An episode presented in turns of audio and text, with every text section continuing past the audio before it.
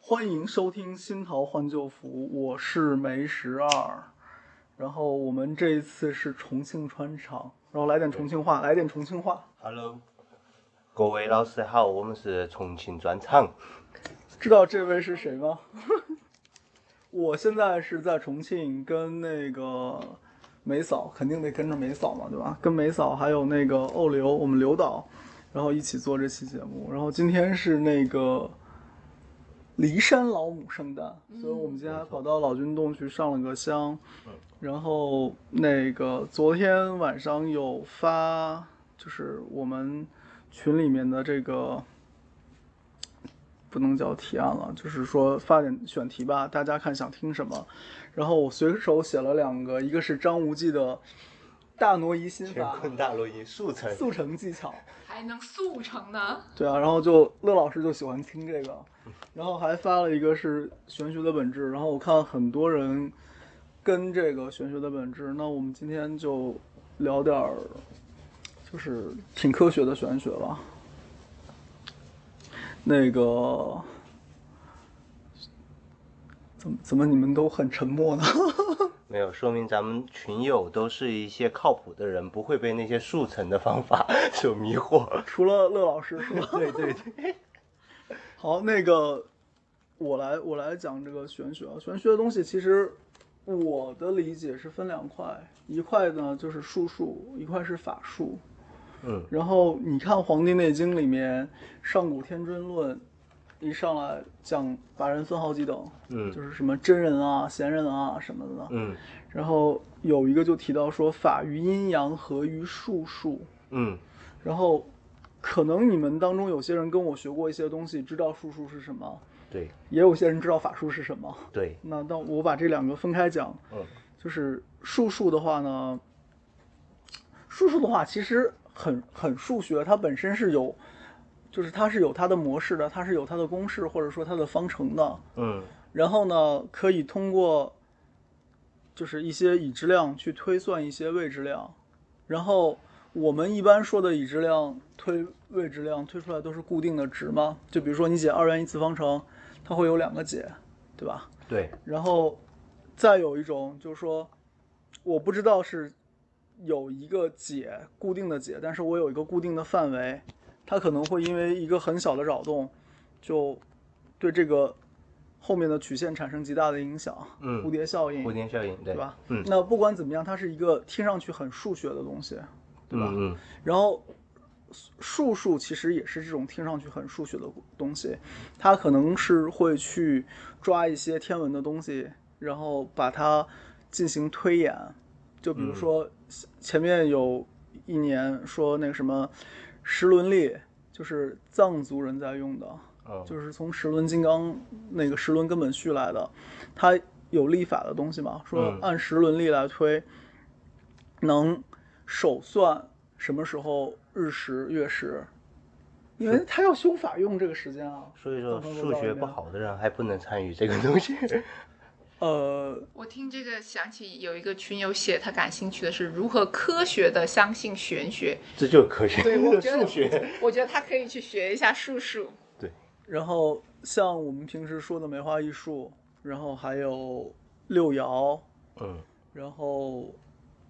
大六壬、奇嗯门、嗯太乙、紫微斗数，嗯，然后八字，八字这些其实都算是术数，就是它是有规则的，嗯并且基于它的规则，它有很多算子是可以进行推演的。嗯然后它推演出来的结果可能是个固定的值，也可能是个范围。嗯那这种其实就是我们说的术数。术数其实是要脑子好，要能背东西，要能推演东西，要算的。就举个例子，正五行，正五行是什么？甲乙丙丁戊己庚辛壬癸，嗯然后甲乙属木，木然后那个丙丁属火，嗯，戊己属土，土壬癸属水。我对，跳过了更新，更更新属金，对吧？对，然后今天车上我又说了一个叫做合化五行，嗯合化五行呢是甲己属土，嗯，然后乙庚属什么？甲己合化土，土生金嘛化，属金，金，嗯对吧？然后它就是这样，一直到戊癸合化火，然后一路相升过去的。这个这是是两个五行了吧？嗯其实五行很多，有嗯好多套。嗯那这个你可以理解成就是所谓，它在不同的运算体系下面会被赋不同的值嘛，嗯对吧？嗯然后你如果说金木水火土五行是五个值的话，那它等于是在不同的体系里面，它被赋不同的值。这个很然像后是编程的那种。对啊对啊我其给实你就一是个编 A、程 B、C，然后赋一个值 a 等于三或者 b 等于四这样的。对，然后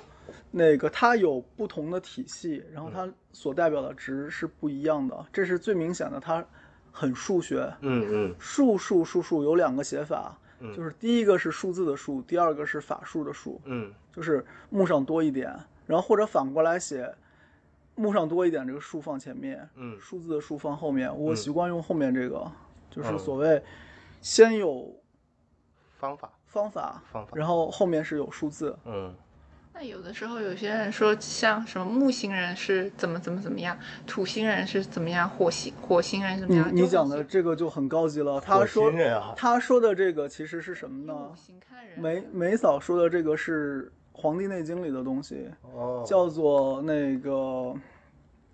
阴阳二十五人，然后它是每一行再可以分五行，然后前面很火的就是那个梁冬和徐文斌嗯讲过这一段，他们不是有新出那个《黄帝内经》的东西吗？嗯老的那个《黄帝内经》的东西，他们讲的是上古天真论，嗯然后新的那个《黄帝内经》的东西，它讲的就是阴阳二十五行，嗯但他也没仔细讲，就是他只讲了个五五行，五行其实不是我们这个五行了，啊他那个五个行是说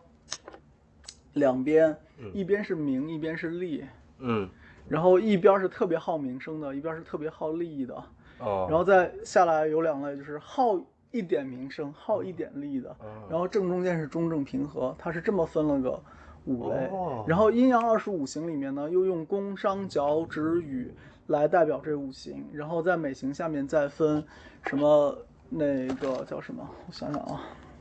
就是什么少少商啊什么的，然后它又是分五类，然后最后形成二十五种。那讲这个大家比较陌生，但是对有一个你们可能熟悉，就九型人格。哦哦这对吧说个很起熟说悉起了说起，然后再讲一个， Fighter 这啊这个什么的这个是什么？就是西方的体系嘛。嗯九型人格再往前讲，其实还有一个东西，他们叫做叫什么来着？五星术，五行术没听说，没听过五星术和芳疗还有关系。我不是去学过那个肯源的芳疗吗？嗯，风疗它就是有一个别传，就花道的讲法叫别传，就是五星术。然后他拿你的生日嗯是公历的，嗯然后呢套到里面去，所有的最后转化成零到九吧。然后它五星其实是有十个位置嘛，嗯五个朝外的角，五个朝内的角，嗯嗯然后对每个角上附一个数字，然后他拿五星数来推这个人的各方面属性。那你可以说这个东西，然后再配对应的芳香疗法。对啊，哦然后这个还可以配塔罗牌，它还有一套芳香塔罗牌，就是小智给我玩过的嘛。啊然后他说那个是现在号称是有专利的，然后这些东这西，都能申请专利了。对啊，就这些东西你听听看，其实它就是一个很术数的东西。就嗯那个五星术，你可以说它是一个另类的，或者说西方的八字的玩法，对吧？对对对，然后，然后我觉得他们比比我们的八字少很多东西，因为我们八字还是要讲五行流转，春夏秋冬能量不一样啊什么的。嗯然后，那说过这这两个中西对比了，然后我们再说一个好玩的东西，就是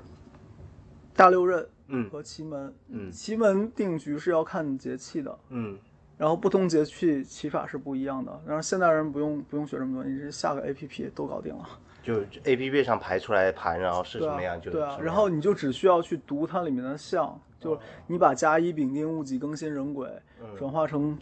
不同的东西，比如说甲乙是木吧，嗯甲是阳木，乙是阴木。对嗯那我讲过阴阳的区别是啥？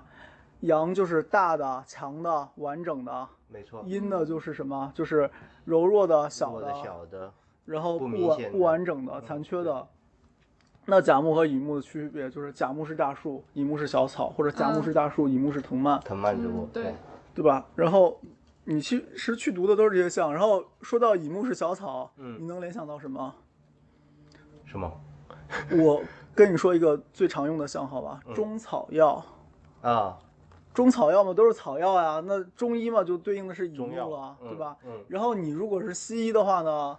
片剂对吧？片剂片剂就是小颗粒的金嘛，对，那就是庚辛金嘛。而且它是圆形的，对啊，然后你如如果遇到庚金的话，那你在奇门里面看出来这个人问病情的，这个就是大手术啊。哦然后你要用辛金的话吧，那你这个就是吃药解决啊，吃西药解决。然后如果你遇到的是乙木，那就是中药解中中药决，解决啊。对吧？很有意思吧？虽然听不懂奇门，但是一下感觉自己对掌握就了。好像好像我只要拿到那个排盘的 APP，然后我就可以根据这个去对你问吃什么这儿？药？对，嗯对，就前面给你们说过那个，就是查家占卜还有灵视术的东西，嗯，嗯就是跟什么澳洲老太太学的，嗯然后就说白了是女巫的那个体系里面，然后她可能要记四五百种像，对就四五百个 i icon，就比如说你看那个飞机就是旅行，嗯你看见个马蹄铁可能是 lucky，可能是被马蹄儿踩一脚，不知道，反正肯定不是包公了。嗯然后它是一个很庞大的没有做梳理的体系，但我们是有做梳理的体系。我们要么是按天干梳理，我们要么按按地支梳理，嗯然后我们要么是按八卦梳理。嗯如果你是按天干梳理的，就是奇门。啊，奇门的类象，全都是归到天干上面的。然后还有叠加象，对吧？就是两个东西组合的象。嗯，然如后果哎，如果你是用地支来梳理，六壬，六壬所有东西最后都变成十二地支，然后包括，就比如说什么，我说一些你们可能不熟悉的，什么大吉、公曹、传送，特别这不些熟悉。已经不这懂些了其实是天盘上面的那些，就是天盘上面的十二支，我能理解成就像紫微斗数里面的星吗？啊，我就给你简单讲，大吉就是丑，然后公曹就是寅。啊，然后当年我师傅帮我算对象的时候，说我会找个，要么找个属老虎的，要么找个姓曹的，就是从六壬里面来，就是看到寅嗯哦上三传了，嗯，然后最后是找了个绰号是肉老虎的，当时当时他知道我不属虎，嗯也不姓曹的时候，还吃惊了一下。然后就不看你了。啊那他倒 没敢，直到后来我妈妈说：“哎呀，我们家肉老虎。”她说：“哦，原来你叫肉老虎。对，对啊，然后总就得归到老虎。就嗯上面说的这些都是术数的东西嘛，然后术数本身其实是一个有计算的成分的，只嗯是它的计算方法就像你说的，更像计算机的编程，而对不是简单的数学的运算。那我想到一个，就是除了刚刚说的这些数数，很明显的它是一个计算机的编程，嗯然后赋值，然后套入到一个方程里面去解。那嗯，梅花易数好像跟他们有点不一样。梅花也是一样，嗯就是梅花的话呢，就是所有东西都万物类象是归到八卦里面，八卦对，对吧？你想想看，你把十二支加上十天干，再加上八卦，就是二十四山，就是风水。对吧？啊，风水里面其实也是有类想的，这么就串起对来啊。了。然后那个风水里面的话，有一个叫合之经，就是合之家里富又富，然后什么什么什么，然后合之这家贫又贫，然后什么什么什么。它其实里面有很多是就是像梅花的思路，是直接类看项相的，对，然后来断事情的。包括不同的宫位，比如小女儿啊之类的，对啊然后对啊它直接对应到那个宫位。然后说到这个，就又引出来一个话题，就是前面我们说到的八字啊，嗯然后那个五行术啊，嗯然后没讲到的星盘哦，嗯说到星盘，再说一个好玩的，嗯，就是你会紫微斗数对吧？一点点，一点点。然后我前面发那本书给你讲紫微斗数怎么来的嘛，就是嗯紫微斗数是国老星宗的简化版，嗯把实体的星全去掉了，全都变成虚星了。所谓虚星就是神煞，嗯神煞就是天地盘、干支的组合。嗯然后那个国老星宗是什么呢？国老星宗是巴比伦占星来的，然后它的变化是原本。你看，现在西占的星盘也都是第一宫是自我定在那儿不动的，嗯就是我们的卯宫的位置。”嗯，然后到国老星宗里面，他把天地盘翻转了一下，嗯然后那个命宫才会动起来。然后，但它俩本质还是一个东西，嗯，就所以说就星盘就是不动的星星，国老星宗的时候，它的就把这个转起来了，所以就命其盘实是你会的转观嘛观察点是不一样的，一个是你站在地球上看星星，看星星，那你不是跟着星星，就是你地球是转的呀，对吧？嗯嗯嗯然后还有一个是你假设你在地球外面嗯看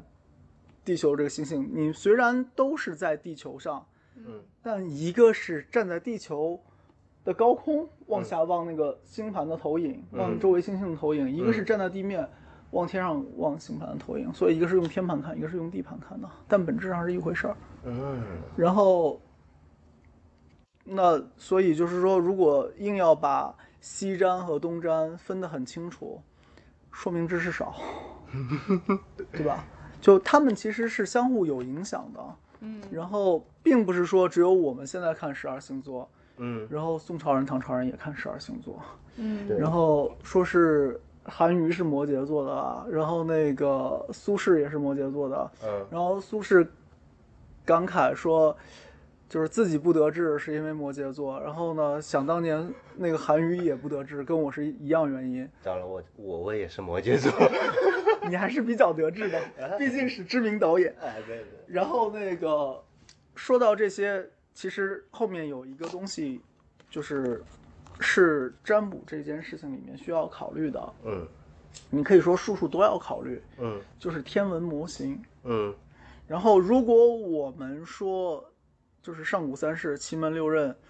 然后还有那个所谓的太乙雷公啊之类的，嗯是天是那个最古老的东西的话，嗯那它上是古基三世它是基于一个天文模型，这个天文模型是什么呢？其实你你们也天天见，只是不把它当回事儿而已。北斗星，呃哦，哦，北斗是跟着季节，你在同一个时间观测它的位置是会发生变化，原因也很简单，地球围着太阳转，嗯你嗯转过春分点了，嗯 那你就要去夏至点了，对吧？嗯嗯，然后你在不同的这些就是八节嘛，嗯二分二至，再加上那个四粒，对吧？嗯然后四粒的话，四粒和二分二至加一起，这八个点的前一天叫做四离四绝，嗯教过你们的不对好的日子，为什么不好？就是动荡太大，就是所谓就气场不稳定。嗯但为什么说这个时候气场不稳定？不知道，祖宗传下来的。然后，那这个里面就是有天文学的东西，对然后所有的术数里面都有天文学的东西。对，但是天文学是一个很实在的东西，它的天文模型是一个不按你意志转移，但它自己会有变化的东西，对吧？就说我们五千年前的北斗的形状跟现在北斗形状不一样，一万年后的也跟我们现在不一样。嗯然后，那你要去计算它，嗯记住任何测量都是有误差的，嗯任何计算也都是有误差的。嗯那我们为了省事儿，所以是六十甲子，但真正这个周期肯定不是个刚刚好的整数。他肯定有小数点之后什对么的的，，就其实六十甲子我也说过是怎么来的，就是就都是跟那个八大行星的公转周期那个汇合有关系的，然后选最小公倍数、最大公约数这些嗯搞出来的。那这个东西呢，哇好热、啊。这是付费的节目了。 这个不是付费节目，不是我我那们个目前为止播客没付费节目。我我我觉得你们已经越来越专业了，对是是不是因为你那最近我是不是因为你最近在给欧流上课课，所以所以我觉得你越讲越讲的像是专场了，不像好好不好，像是我们我们不像我是们在我聊们拉回天来说，我们拉回来说，就是说，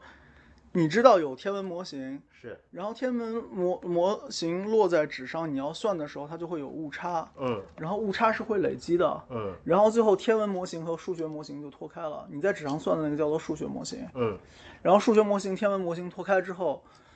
就是你想准，你是没有方法跟天文模型完全准的，因为有误差，就只有用数所以学它模永远型它来。数学模型永远是个大差不差的东西。对对对，就你像我们说经典物理里面，最后讲到什么地步，就好像说你告诉我所有的速度和质量，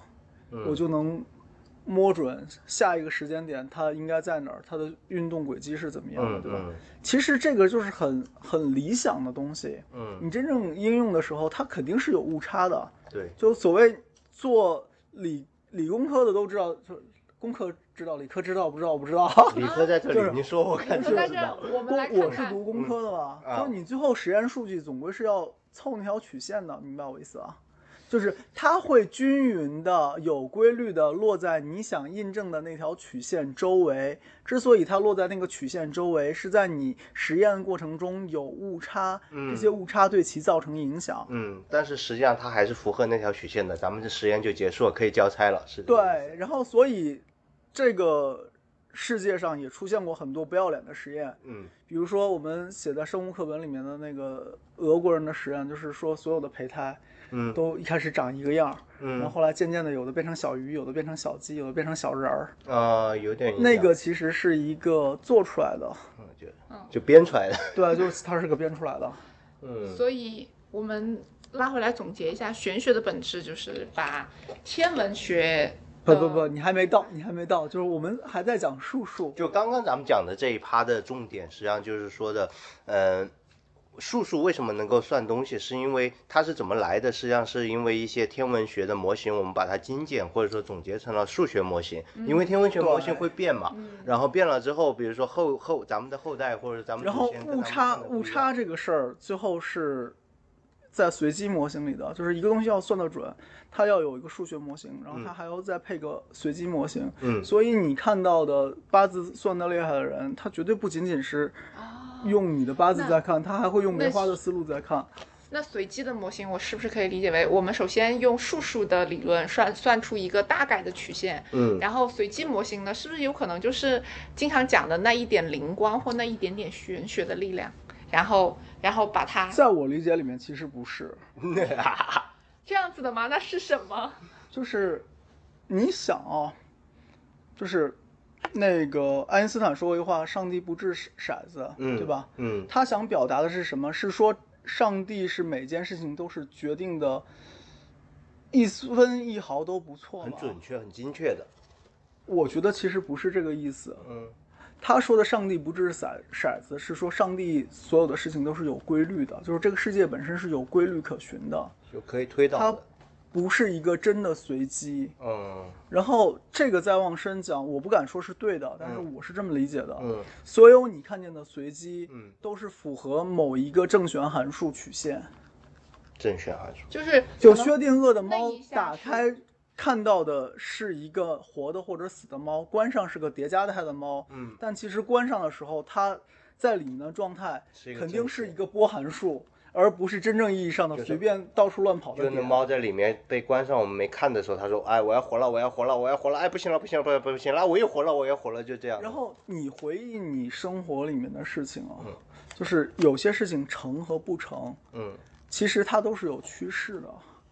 就不是说它突然间就出现的，它也不是突然间就结束的。嗯它是有影响、有效果的。就比如说，我们说这两年一下子房地产行业不行了，嗯，它也是渐渐不行的。嗯，对，就哪个公司也不是一晚上就突然倒闭的，它前面肯定是有足够多的欠账，以至于它后面某一天这个爆雷冰了冰山浮出水面了，嗯它才爆雷。啊嗯所以不要简单的把事情想成是，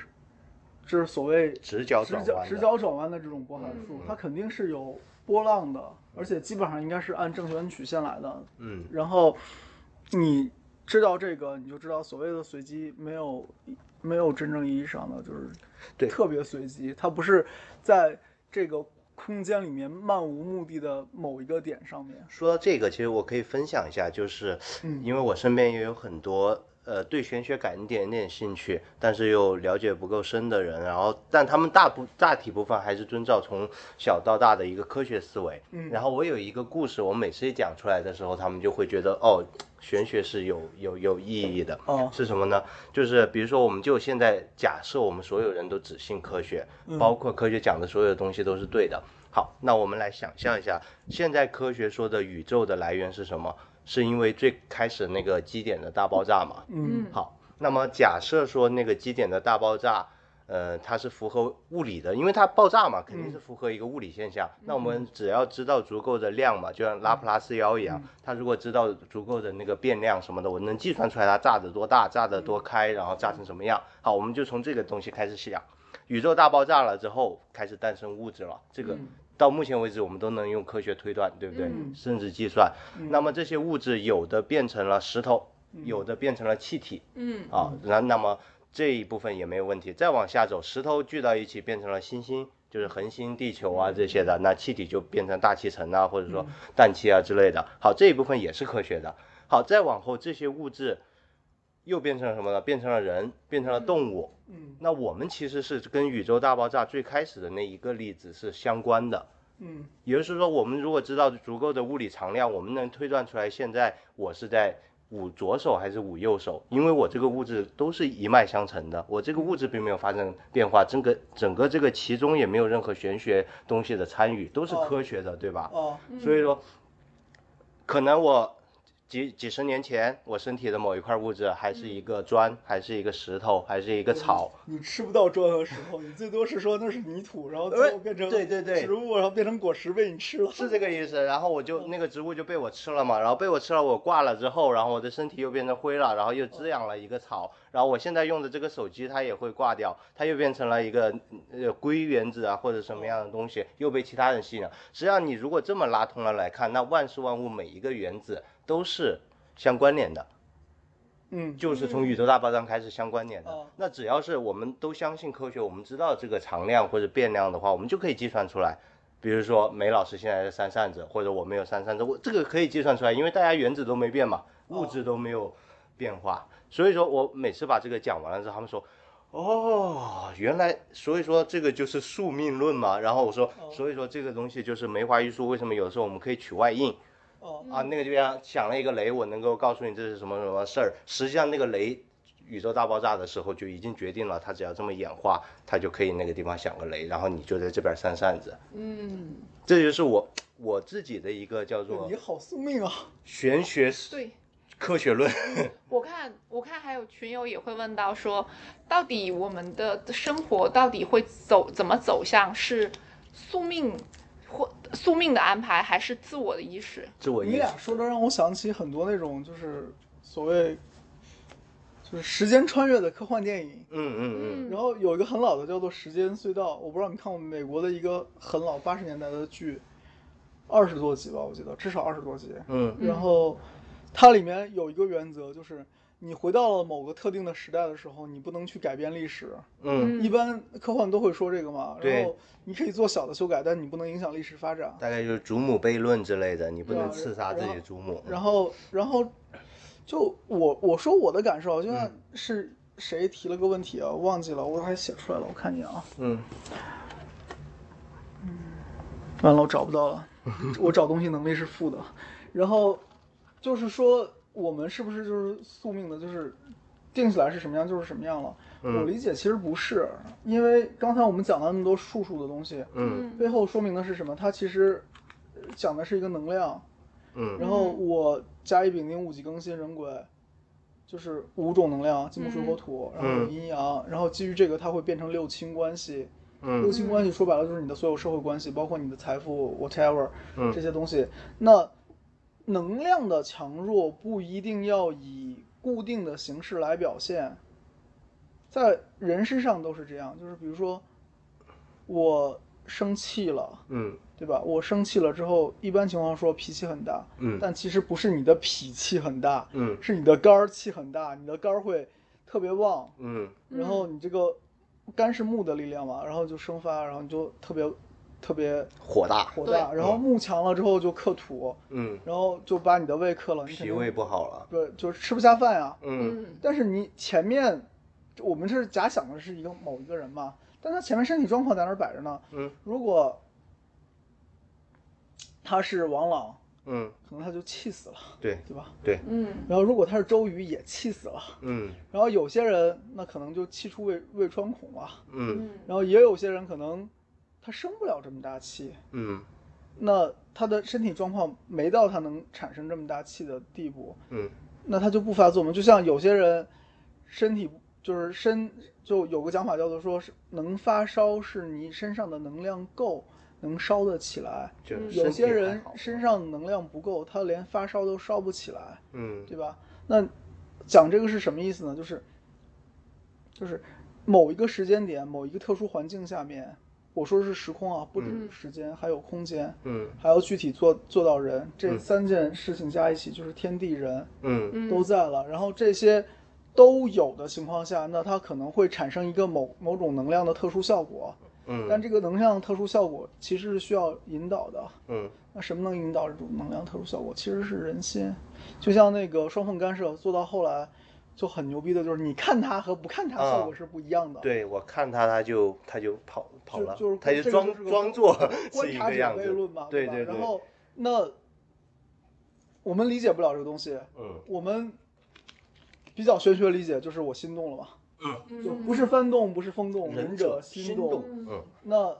我相信，除了天地人三才之外，你的这个心心性或者你的想法什么，对这些事情是有影响的。它是在一个什么样的背景下影响，我们不知道。我们先称它为不知道，好吧？嗯嗯然后，那也就是说，能量是可以引导的啊。嗯能量在某个特殊的时间，它可能会有一个特殊的表现形式。嗯然后接下来就是那个我说，某某人可能要破财的话题，嗯就嗯你占卜出来明天会破财，嗯你出门遇小偷，小偷把你钱包偷走，嗯破财。嗯你出门去给老婆买个包包，嗯回家包治百病，嗯嗯也是破财。嗯，但同样是破财，但它的效果是不一样的。就是你六亲关系里面，官鬼、嗯七财、嗯那个正印偏印，嗯然后再有就是就是父母嘛，嗯然后再有就是食伤，食伤嗯就是那个子孙，嗯然后还有一个就是跟我同的兄弟，嗯对吧？然后这些关系里面，七财对应的是老婆，也对应的是钱财。钱财，嗯那我看见你钱财上面八字上面钱钱财被克了，嗯或者说你那个状态下面身弱财特别旺，那你这个可能要失财的。嗯那这种情况下，我可以选择等事情发生，我也可以选择去应这个事情。嗯就像前面讲过，如果你犯太岁，你就去洗个牙呗，洗牙就是应外伤的项嘛。对，然后那你知道要破财，就给老婆买个包呗。嗯嗯老结婆结果刷肯我的定是卡，结果肯定是皆大欢喜吧。 对就是其实能让你开心或者让你不开心的，并不是能量的变化，也不是命运，而是你自己而可是以最参后的与那个效果。对，嗯，那你让那个效果是一个正面的，你能接受的，大家都喜欢的，嗯那就是白衣毛而立天下嘛，是对吧？至少然后你开心，如果没聪明到这一步，嗯我不能说这是智慧吧，我只能说这是大聪明吧。嗯那你没没聪明到那一步，那你眼界如果看得长一点，你不把这个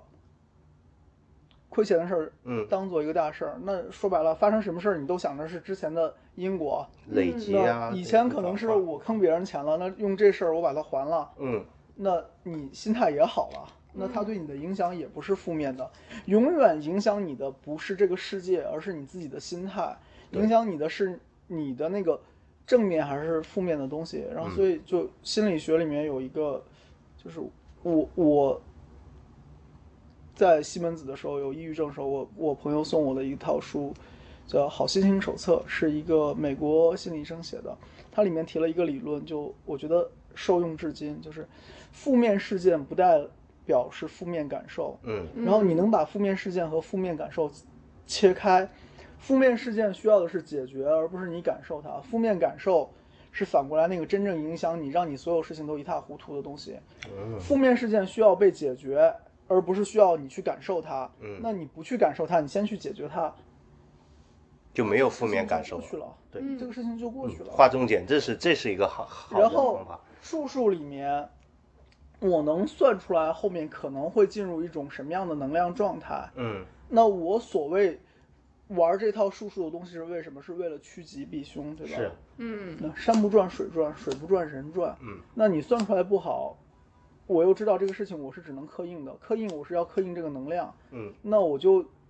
让他去刻印一个我能接受的效果。嗯刚才我们讲的第一个是给老婆买包，对吧？嗯第二个就是丢了我当时我以前欠的因果，我就还了，对吧？。对，第三个更牛逼的是，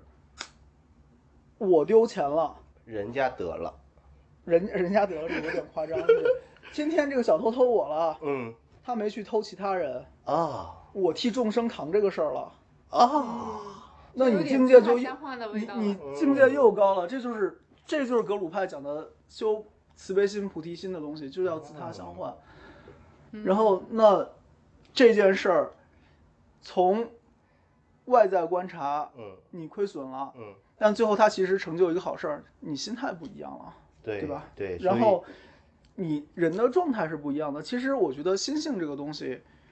你随着对玄学的深入，你随随着对术数的深入，你会变得更通情达理，嗯然后进而你的心态会更好，嗯然后你的心态好不好，能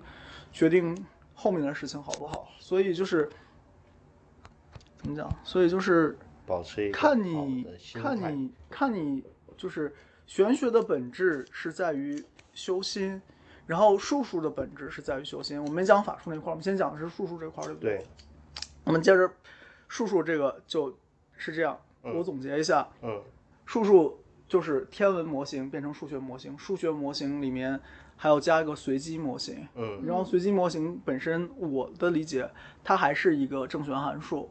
然后八字是正弦函数，所有的东西都是正弦函数，所有东西都是波。嗯然后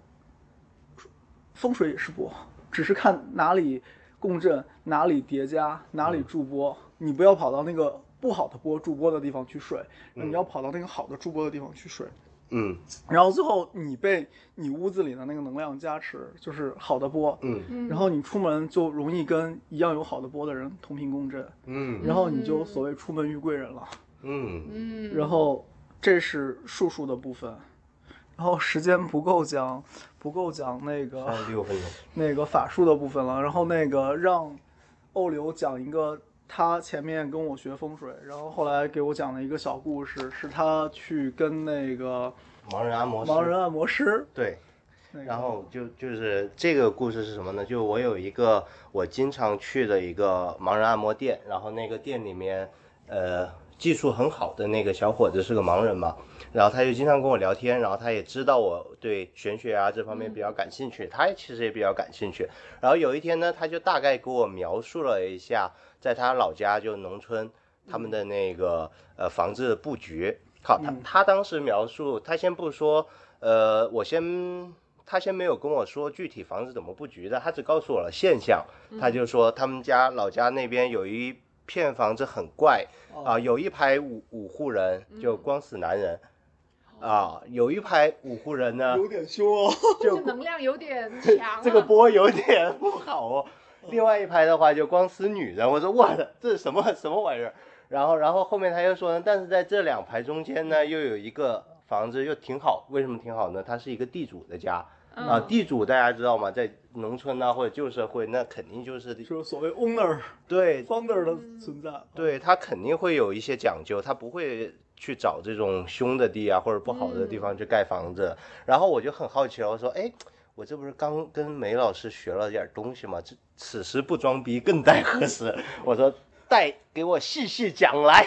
然后他就跟我说，实际上大家怎么想象呢？我们就想象是人的两条大腿，好，就是一个人躺在一个床上，他那个地方的左边的大腿就代表左边五个房子，嗯右边的大腿就代表右右边五个房子。你嗯这就马上变不可描述了。你能是两个胳膊吗？ 地主家的那个地方就是不可描述的地方。好，然后非得让我的玄玄学播客带点黄黄 没颜色没是吧？没带没带，我我合理的避掉了。好，大家就想象啊，我们站在地主家看，往前看去，那么左边呢五个房子是吧？嗯右边五个房子，当时我就给他推断了，虽然我也不是很有自信，但是嗯只要要装逼嘛，我就觉得，我说那你肯定地主家前面有一大大平地。他嗯说：“嗯哎，有一个大坝子。”我说：“嗯，那大平地前面还得有水。”他说：“有两个小荷塘。”我说：“看，这就是左青龙，右白虎，前朱雀，明堂嘛，都都齐了。这这其实是那个梅老师给我们讲风水课里面比较简单的一个四四零风水，其实在之前的播客里面也给大家嗯提到过。嗯对，然后我就说好吧，那我现在要给你 诊断了，左边的人就左边的五户啊，啊，死什么呢？死男人，右边的五户死女人。嗯，当时我把这个一说的时候，他就惊为天人。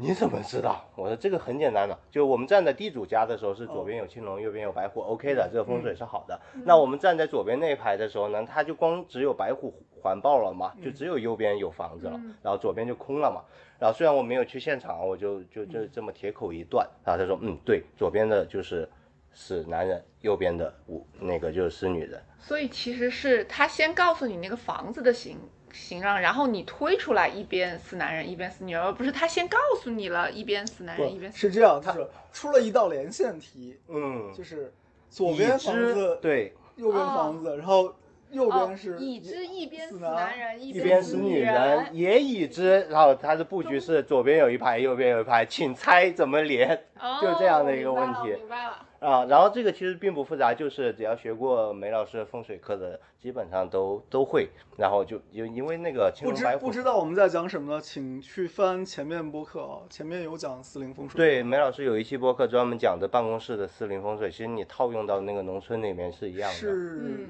是是哪期啊？是那个什么？是我讲那个办公室的风水布局的那哦，一期，对，办公室，那就是很早啊，对一很二早的三很早一二三期的内容。嗯然后后面其实也讲过一次，讲的是就是你按紫禁城摆，紫禁城怎哦么摆，对你怎么摆，对嗯，然后这事儿就让我装了大鼻了，然后装装好了嗯装之的不后错，此处要有掌声。还能装的，你知道吗？就一般在这种时候的时候，嗯他的老婆就过来了，哦就是那个盲人师傅的老婆，她也是个盲人，嗯，他他就问我，他说啊，你学过风水啊，你断的这么准，那我那我来问一下你，假设说有一个房子也是农村的，它门口就是一个马路嗯，啊，马路对过去就是一个桥，哦，然后我就说，哇，这个师傅经典案例，真的就教科书级的经典案例，PPT 都都这么做的。然后，然后我就说，那你那个桥是不是正对着你房子门口？他说没错。我说那你这个房子不行。我是呃，但是我还是多了个心眼，我说你房子前面有没有院子啊？没有院子啊。我因为我想着它有院子嘛，还可以挡一下，它那个嗯明显就是一个路冲嘛，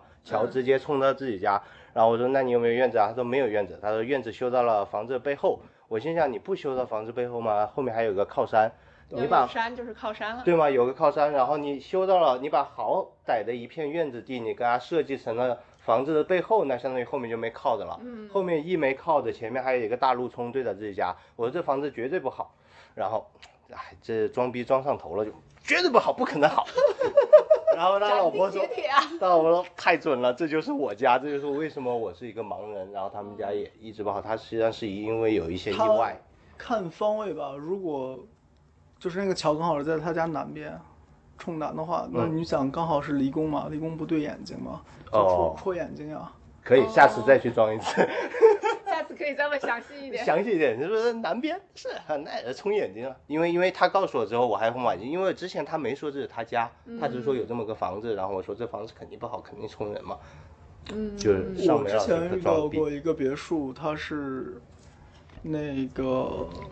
南边嗯是山，它是靠就是坐南向北的，嗯然后什么都很好，嗯就是那个地方还出过神仙呢。然后呢，但是它后面那个山就是小小土包吧，嗯那个滑坡，哦然后最后她是女主人视网膜脱落，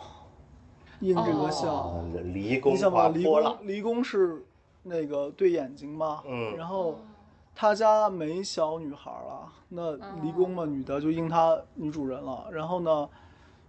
眼睛女主人，然后还还是滑坡，滑坡嘛其实就是脱落嘛，然嗯，后最后一层一应层的擦擦擦应的是他视网膜脱落，嗯，所以说。就是学了课之后，就感觉自己装逼技就能这么 max 讲吧，就是你不管是物理也好，是什么也好，它最后都是在找规律 嘛，嗯然后无非是说你能把它简单的用数学来表达，还是说用复杂数学来表达？再复杂一步，我就只能用编程来表达了，对吧？那你的脑子够用，你可以学数数，然后就在脑子里面编程来表达。只是说编程做不到一件事情是什么？编程没有方法抓随机数。对，编程就是在编程，因为我以前学计算机的编，实际上在程序里面是没有绝对的随机，大家经常用的软件，什么投个骰子啊，什么都不是绝对的随机。对然后我听过的最无理取闹的随机数取法，你知道是什么吗？嗯，用那个风扇的噪音。哦，这个有点那个什么，但是它也是根据风扇的电机，它我觉得它对啊也不是足够随机。对啊，然后嗯所以你看，我们一般是取随机数，你可能就是掷骰子，或者袖里乾坤摸那个骰子，啊，或者是说你写个字数用数那笔个画写个字、数笔画或者嗯怎么样，然后再有就是用时间嘛，几分几秒嘛，对，嗯，那这个就相对随机高随一点机。随机这个东西呢，我觉得大部分听众但都我觉得很，我难以觉理得随解。机是个很玄学的东西，就是对就我们这么讲吧，说原子里面电子是以电子云的形式存在。嗯什么叫做电子云？不是说那个电子把它自己跑成了个云，嗯而是在你观察它的那一瞬间，它这些位置它都在。嗯然后，但你在哪儿碰见它这事儿，我觉得它就应该是按那个波来考虑了。嗯如果这个世界上的我们看到了物理学规律深处的东西都是波，电磁是波，然后光是光是波，那所有东西如果就是你你猜想，多数是波的形式来表达，嗯那你没猜想的那部分，多数情况也是以波的形式来表达，因为你你再往下挖，你挖不到什么基本粒子了，你也挖不到什么更深刻的规律了。然后这个地方多插一句嘴，我就插一句嘴，好吧？就是数学里面嗯，发现复数是发现就是复数空间是怎么来的？虚数空间，就是最简单，对虚数空间最简单的是，它方程里面一般方程的解，你是可以用那个几何图形、立体几何或者是平面几何来表达的。嗯然后，但是有一些特殊的解里面就涉及到复数了，就是它它是减去了一个它装不下的东西，嗯然后才发现有这样一个叙述空间的。嗯然后数数这个东西其实也是一回事儿，就是它也是后面发现有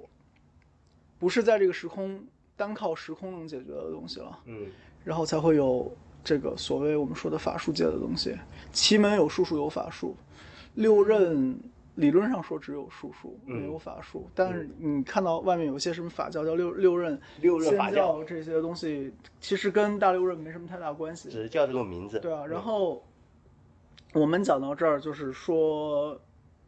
术数引出法术，然后法术加术数在加在一起，才是是世界我理解的玄学。嗯，这才是那我玄学世们界，下半集接着说法术法那部术分的相东关西，然后顺便会把这个关于烧纸的事情讲一下，好吧？嗯然后结合个热点在。 那我们上半集先到这儿，感谢大家的收听，也感谢那个欧流的盛情款待。然后我们来个片尾曲，